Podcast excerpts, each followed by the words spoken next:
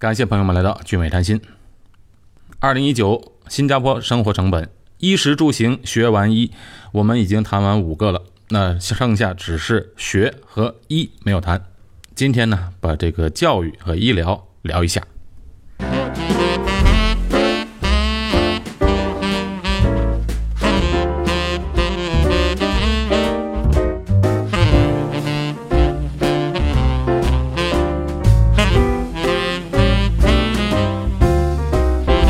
新加坡，教育方面的开销大不大呢？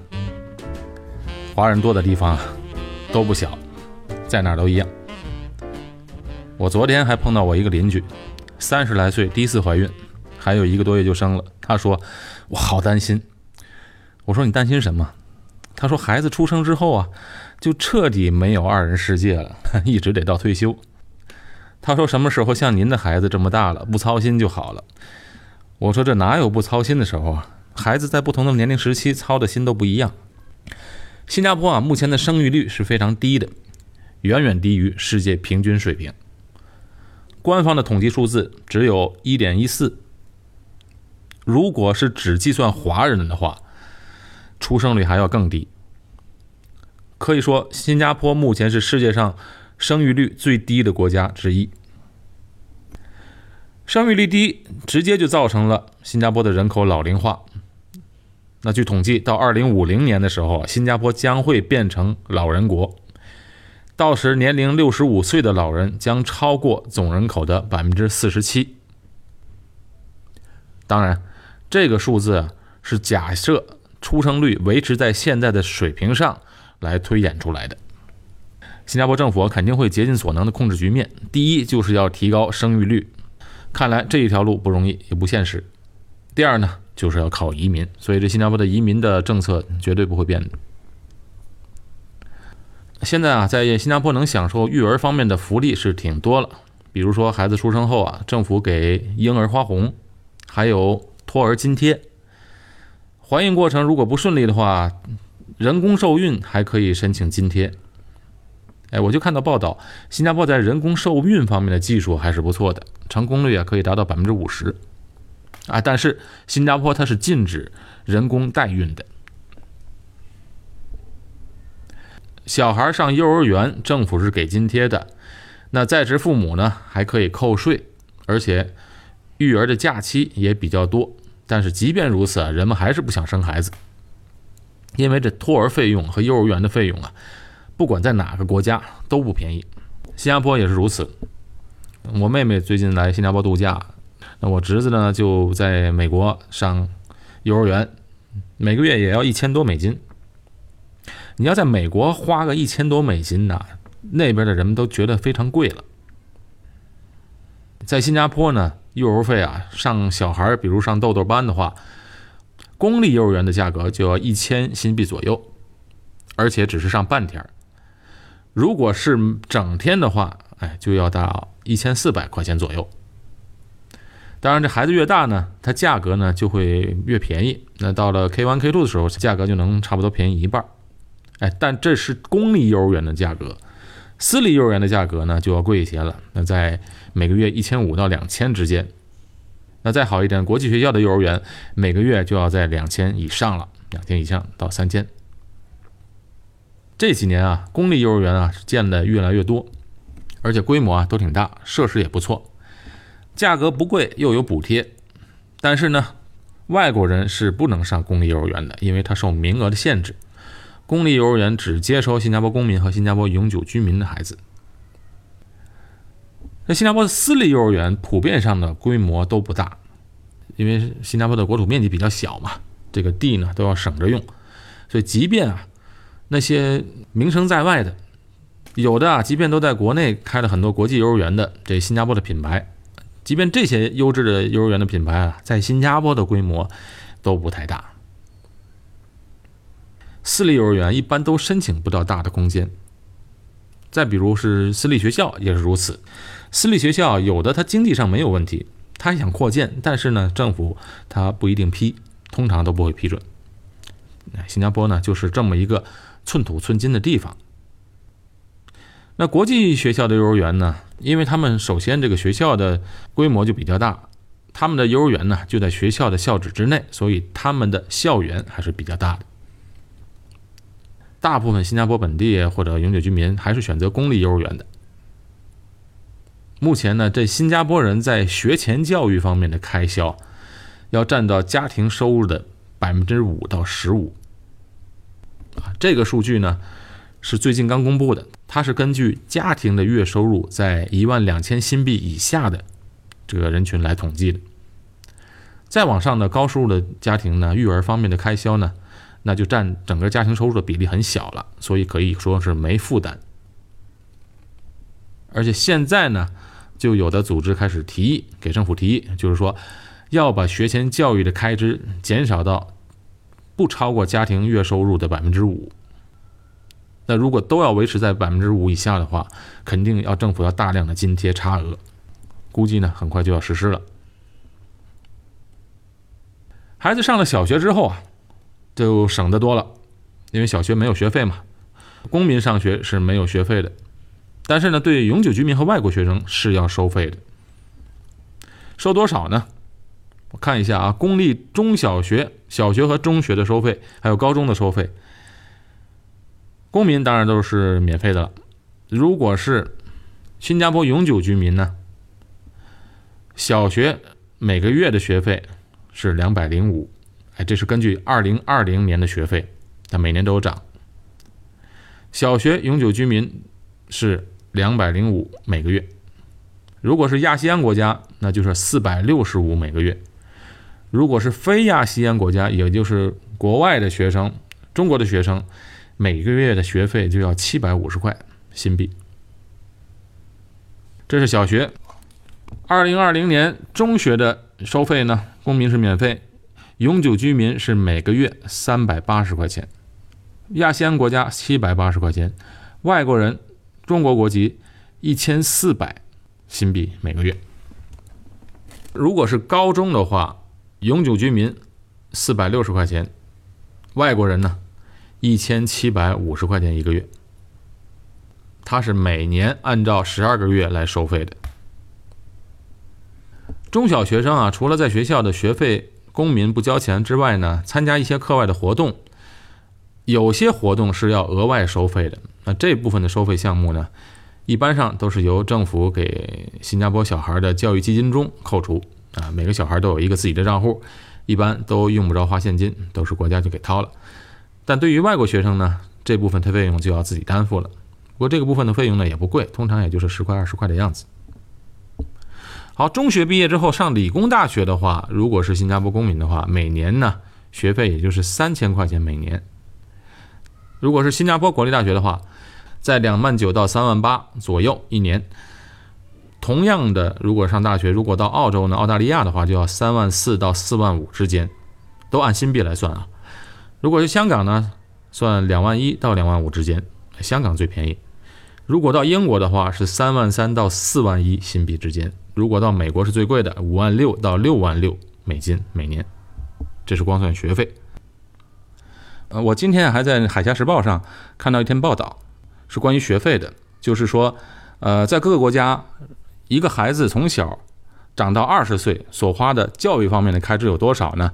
呃，相比之下，新加坡这是这些国家是最低的，啊，我这个这个文章我没仔细看，只看了一个标题和大概，我看了个数字是，如果是在新加坡成长的孩子的话，那到二十岁时候的教育费用，一个孩子总开支是七万七千新加坡钱。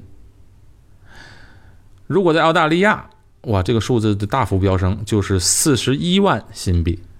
如果在美国呢，更高了，就是七十六万新币。如果在英国的话，就要九十四万新币。这是预测从现在孩子出生开始到。二十年，他二十岁的时候这样来算的，以后的价格呢，涨价的因素也算进去了。好，这是我只是看了个大概。那综合来看呢，还是新加坡的教育呢，投入还是比较大的，呃，补贴也是比较多的。但是呢，它只补贴公民，啊，少部分补贴永久居民，外国人呢还是要花的挺多。那对于生活在新加坡本地人呢，小学和中学阶段虽然是没有学费，但是这补习费用啊，可都不少花。啊，比如补习费用、才艺班费用啊。一般上，如果在上门补习的话，就是说那个学科的啊，英文、数学这样的课，上门一对一的补习在七十块钱到九十块钱之间，这是按照一半一个半小时来算。当然，如果去外面的学校的话，就看你家附近有没有好的补习中心了。有的非常棒的补习中心呢，价钱非常高。如果学别的呢，学乐器呢，基本上四十五分钟的课，现在一般都是在，嗯，九十块钱到一百二之间。没经验的老师可能能收费更低一些。家庭每个月啊，我家里啊，每个月的补习的开销啊，就算上两个孩子，我两个孩子一个学画画，一个学琴。再加上补习数学等等科目，每个月的花销，呃，要两千多块钱。嗯，所以说每个，因为新加坡嘛，一般都是如果要小孩的家庭，至少都是两个，所以对这个家里的补习费用呢，也是挺多的。一个孩子一个月一千块的补习费用，算是挺普遍的吧，不算多。好，这样呢，大家。就对中小学上学及补习费用啊，大家就心里有个数了。国际学校呢，国际学校一般的费用在三万到六万之间一年。当然，国际学校的费用呢，学校里的课外活动呢，还有一些需要加钱的，所以这方面都要考虑进去。啊，成人教育呢，呃，成人教育现因为现在是新加坡呢，它号召人们终身学习。他认为呢，我们在学校里学的东西，等到毕业的时候，可能都已经有的过时了。要保持一个终身学习的态度，因为在我们工作当中呢，不管是技术方面，还是这个整个社会的变革，都会不断的在变化。所以，我们上学期间学的东西，很可能多说能维持十年就不错了。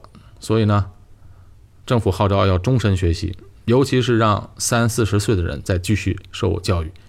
学习一些新的技能，既然号召嘛，他就要给补贴嘛。所以在大学或者理工学院或者私立机构读书的话，每一个新加坡公民，只要你选任何一门课，不管学费多少钱，国家承担百分之九十的学费。只要你去读，你只需要交百分之十。而且呢，有的工作单位也是比较支持的，有的公司呢是允许你去。利用工作时间去上课的，或者呢，有的时候他你考试考试的话，可以呢看公司的制度是如何的，看每个公司都不一样。好，教育这块的费用呢，大概就是这样了。那接下来呢，我们聊医疗。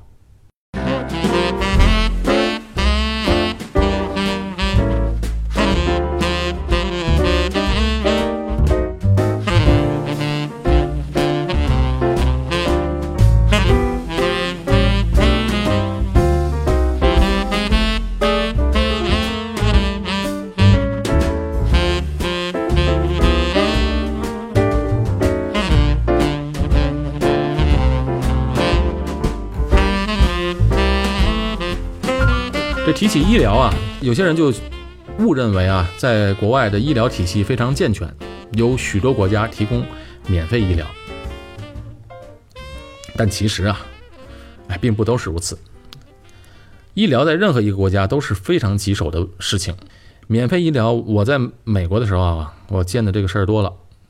免费医疗是提供给穷人的，你要够穷才能享受免费医疗，不然。只要你有些收入，你就必须要买保险，呃，这个是跑不掉的。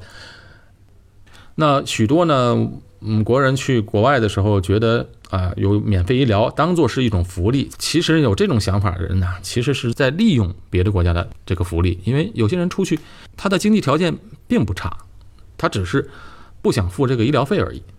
在欧洲国家呢，还有一些其他国家，那免费医疗也有，但前提必须是。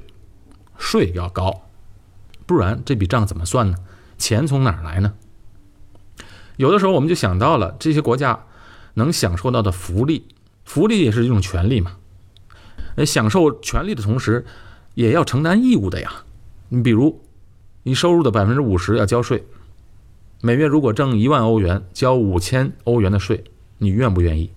在欧洲国家，在比利时的税就是这样的。那有的人说我交税也好啊，交税我以后享受福利啊，医疗福利啊，还有退休福利。我跟你说，这些国家的年轻人现在都不这么想，因为我在新加坡遇到过来自比利时的这个来工作的好几个，我看到过，都是因为那边的税太高，就想到别的国家去工作。这样的人多了，因为他们自己都说，现在收的税，以现在这种国家财政这种收支严重不平衡的状态下，他们以后自己交的这些税，以后能不能拿到这个福利还很难说。美国的税虽然没有欧洲高，但同时它的福利也没有欧洲这么全面，道理也是一样。这钱从哪里来？既然许多人享受到的福利，特别是有些低收入的人看病。也可以不收钱的话，那前提就是必须要有有钱的人、有收入的人交这个税。那免费医疗另外一个弊端呢，也是最大的弊端，它就是效率低下。在许多有免费医疗的这个国家，比如澳大利亚、加拿大等等，虽然有免费医疗，但是有经济能力的人啊，都会再另外买一份商业保险，因为大家都知道不能靠国家的免费医疗体系的。在东南亚也是，在新加坡旁边的马来西亚，也是有免费医疗，给马来西亚公民是免费医疗的，象征性的收一些费用而已，看医生就花几块马币，甚至我一些马来西亚的朋友就跟我说，生小孩啊都花不了几十块钱，都可以，但是他们的孩子没有一个在公立医院生的，大家都知道，在那边的公立系统吧，免费医疗的系统，这医生呢，水平一般。效率低下。去年呢，我还曾经带我父母去马来西亚新山，那天正好没事去逛逛，开个车过了桥就是。刚好那天呢也没什么事儿，就过去啊吃个饭，然后去转一转。正好到一个挺热闹的地方，就看到了一个诊所，皮肤科，而且是华人医生的诊所。我那几天呢，我妈妈她脚上啊皮肤出了些问题。就顺便想在那里看一看医生，哎，看完医生就好了，心心想就不用再回到，呃，新加坡的医院去折腾了。本来以为啊，很快就能看完，结果啊，排队还排了很长时间，因为看的人挺多的。虽然是一个私人诊所，但看的人非常多。那我想，那肯定这个医生的水平比较高，人才多嘛。当然，我们是看的西医，而且这位医生呢是一个老医生。他是新加坡国大医学院毕业的，毕业之后呢，就一直回到马来西亚自己开诊所。医生确实很好，也很有经验。看完之后，他说是小问题啊，开了些药，那些药呢用完也挺管用的。然后知道我们是从新加坡过来的，哎，他就觉得很奇怪，说你们为什么从新加坡过来看诊所呢？啊，我们就跟他解释了，我们是顺便来看一看。他说哦，他说新加坡的中央医院啊。有非常棒的皮肤科，你们啊回去之后试试这个药，如果不行啊，去那边，那边真的水平挺高。他说我有很多同学都在那医院里，所以他呢真的觉得很奇怪，为什么我们会来到这马来西亚来看医生？后来我知道为为什么他很惊讶了。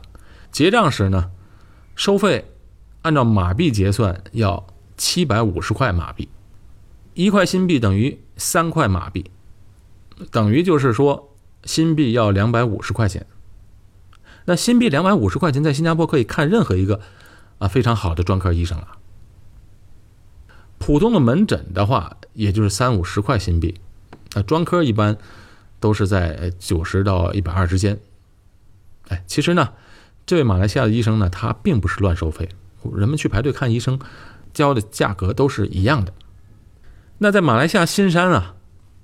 平均工资大概是两千多马币，两千多马币的平均工资看一次医生要七百五十马币，而且这并不是是什么高大上的地方，就是一个很普通的诊所，看病的人也都不是有钱人，都是普通人，华人、马来人都有。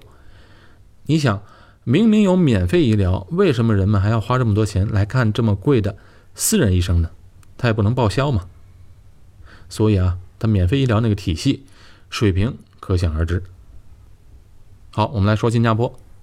新加坡为什么没有免费医疗呢？新加坡是没有免费医疗，但是呢，它被评为全世界最有效率的医疗系统。这不走免费医疗的路啊，得益于啊，新加坡独立的时候，因为新加坡独立是在一九六五年，当时呢，这个时期对于李光耀来讲是非常有利的，因为他有参照物啊。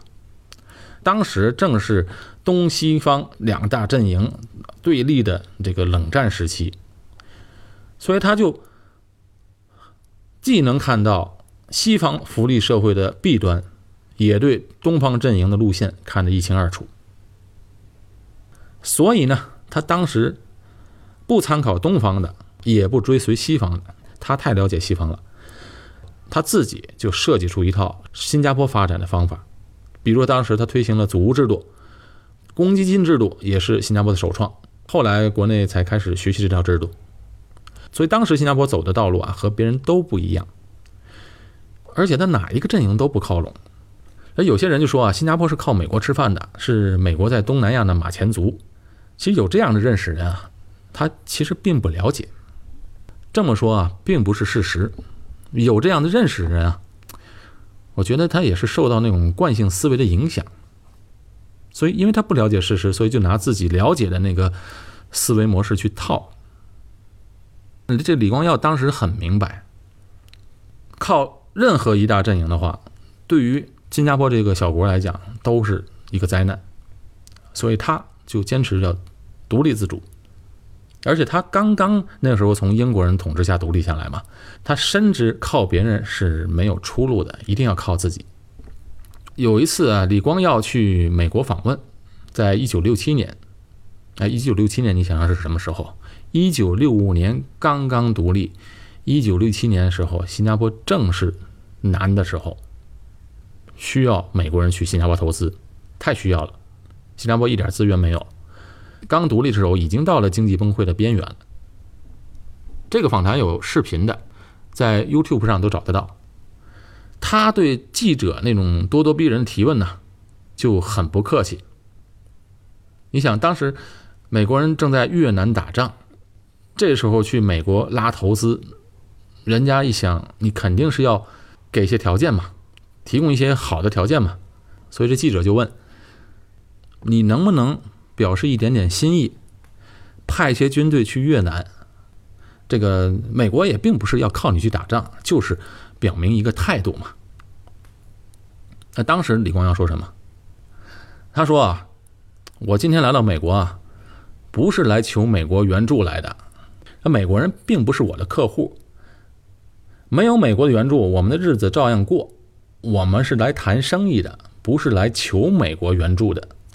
你给我援助，我也不要。所以你想想，那时候的新加坡不像现在，什么都没有。李光耀是有求于人家的，去拉投资的，他还这么说话。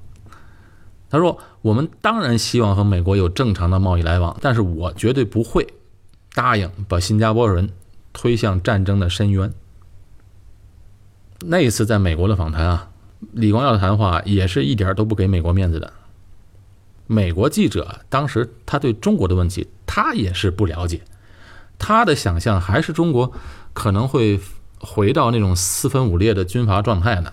他也用这个问题去问李光耀：中国会不会过一段时间？那是一九六五年吗？会不会过过一段时间再崩溃，回到四九年以前的分裂的状态？李光耀说什么呢？所以李光耀看法比较远，他说：你如果认为中国会分裂。变成之前的军阀割据的状态，那你就大错特错了。中国一定会努力建成繁荣富强的国家，华人一定会努力的。而且到了那一天呢，新加坡绝对不会受到任何威胁，反而会受惠于中国的繁荣。到了那一天，新加坡会变得更安全。你想，这是一九六七年的时候李光耀说的话，那时中国是什么样子？李光耀就能有这个预见性。所以你看，这李光耀到了美国，这美国人想听的话，他一句话都没说，而且他当年是有求于美国去拉投资的。这为什么李光耀会受到全世界各国领袖的极大的尊重？就是因为他有独立思考的能力、坚强的人格和实事求是的品质。可是呢，也正是由于他不虚伪，只说大实话，所以他好多话呢。现在呢，都变成了反而比较敏感。好，我们继续聊医疗。在新加坡的医疗体系呢，和美国一样，也是建立在保险体系之上，和国家的公积金制度基础之上结合起来的。但关于新加坡的医疗的体系呀，以前聊过，今天不多说。今天我们只聊成本和价钱。在新加坡看门诊是需要花钱的，没有免费的，也没有保险可以报销门诊。只有一种情况可以报销，就是公司的集体保险。一般你要去新加坡的公司上班，公司呢它都会买一个集体保险，可以承担部分的门诊费用。但是个人的没有这样的保险。如果是公司报销呢，通常呢你就是看门诊，看任何一个私人诊所的门诊，嗯，费用呢看公司不一样，有的花五块钱，有的花十块钱就好了。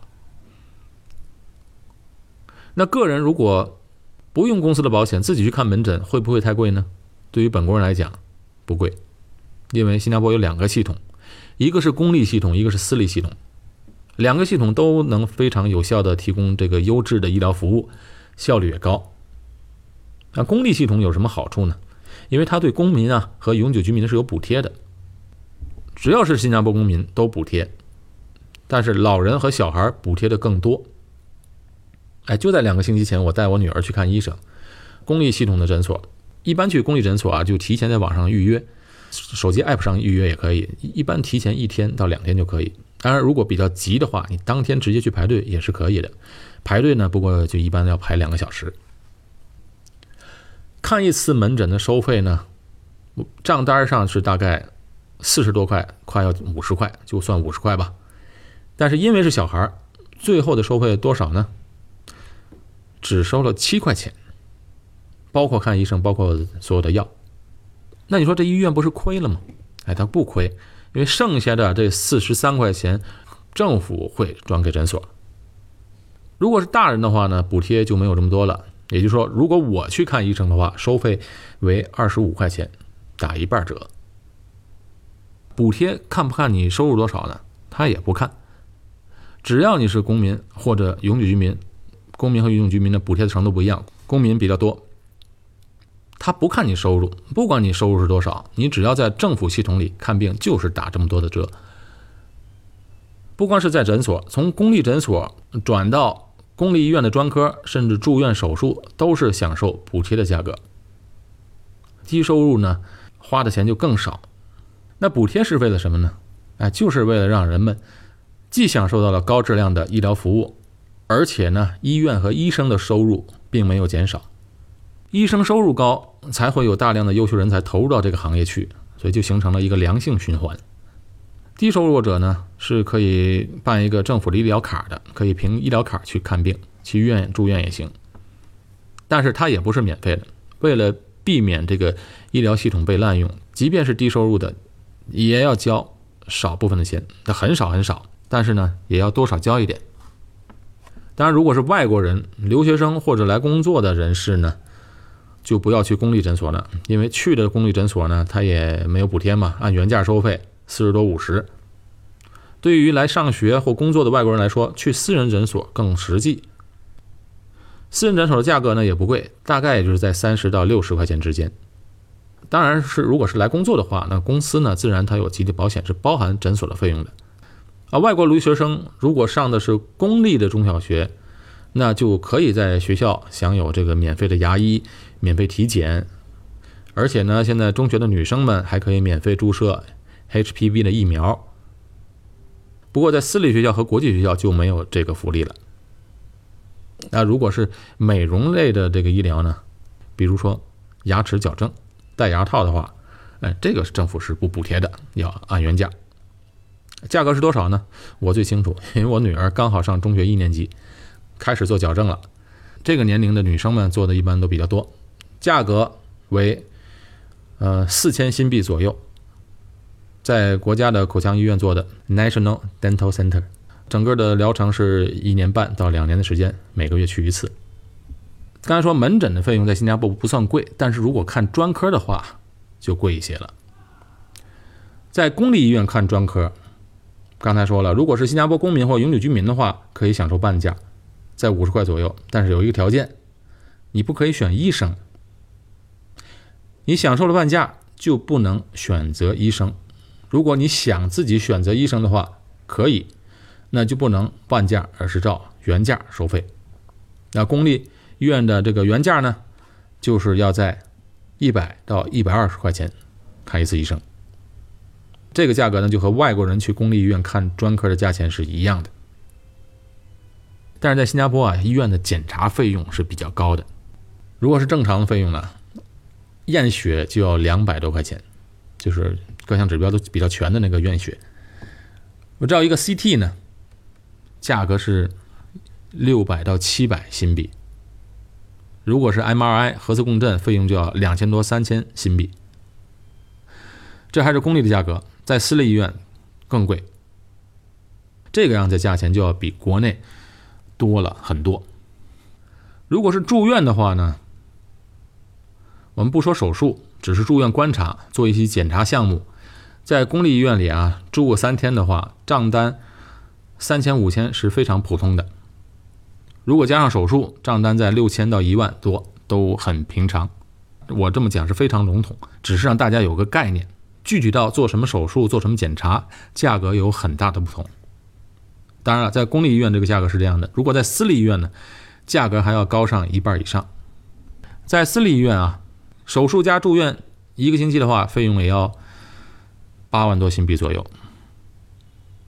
我一个朋友，嗯，一两个月前阑尾炎，我去医院看他，他在伊丽莎白医院做了个手术，阑尾炎的手术再普通不过的手术了，住了三天。五万新币。当然，我们说的公立医院的住院费用也好，私立医院的住院费用也好，在新加坡的人们，那他都不会自己掏腰包的嘛，因为都有新加坡的医保和商业保险。这边的人啊，从小都会有一份保险。至于医保和商业保险涵盖的内容呢，太多了，今天啊没办法深入，我只用一两句话来概括一下。国家的医保范围建立在公积金的基础之上的。而商业保险的一部分是可以用公积金覆盖，但不是全部。如果单单是医保范围内啊，当然没有医保加商业保险保障的全面。那区别在哪儿呢？这区别啊，只在住的病房。通常大部分人在新加坡有商业保险的人都会选择住单间，单间病房嘛，自带洗手间嘛，这样便于患者休息啊，也有隐私。这是商业保险能覆盖到的，但要只用医保部分的话，是住不了单间病房的，只能住四个人的病房或者六个人以上的病房。哎，这是主要的区别。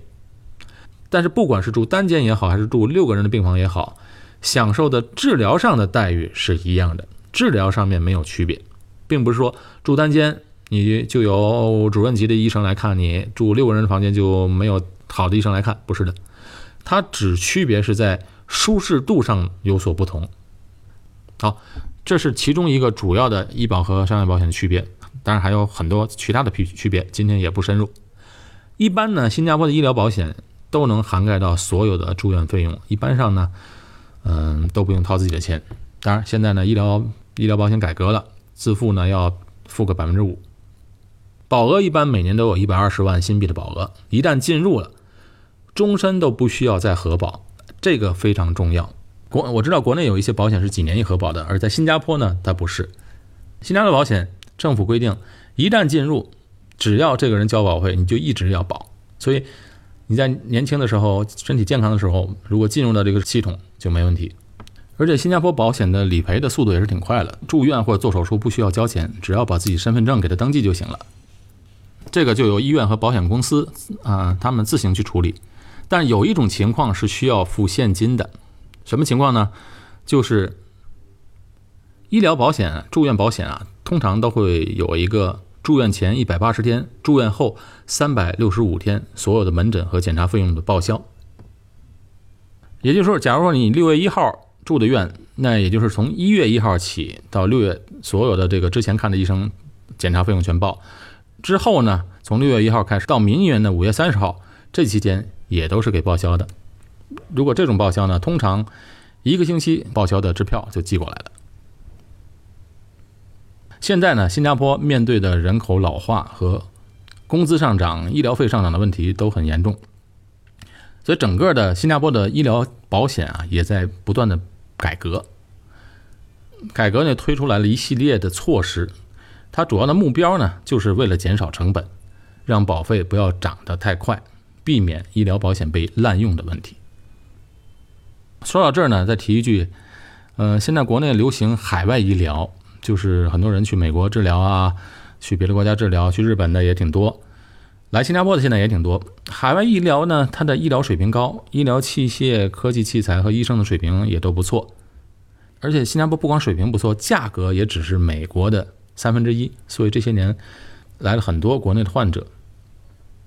最近几个月呢，专门带小孩来打疫苗的也很多，有的家长就不放心嘛，就跑到这里来打。但是我提一句，就是一些重病的患者，其实来新加坡治疗也是比较麻烦的一件事情。就是如果真的是患病很重的话，这。他适不适合出国治疗也是个问题，本身的身体就虚弱，还有呢，出国治疗的时间一般也比较长，有的治疗要持续治疗要持续几个月，花费自然是不小，而且你还要搭一个人嘛，还得需要一个专门的人在这陪伴，所以这海外医疗啊，它非常不简单。其实保险就是这样嘛，在年轻时候健康时候。配置保险是比较好的。其实趁着年轻、趁着健康时，给自己配置一个重疾险是非常有必要的一件事情。那新加坡的直以来就特别非常重视保险的作用，也不断的提醒新加坡的国民买足保险。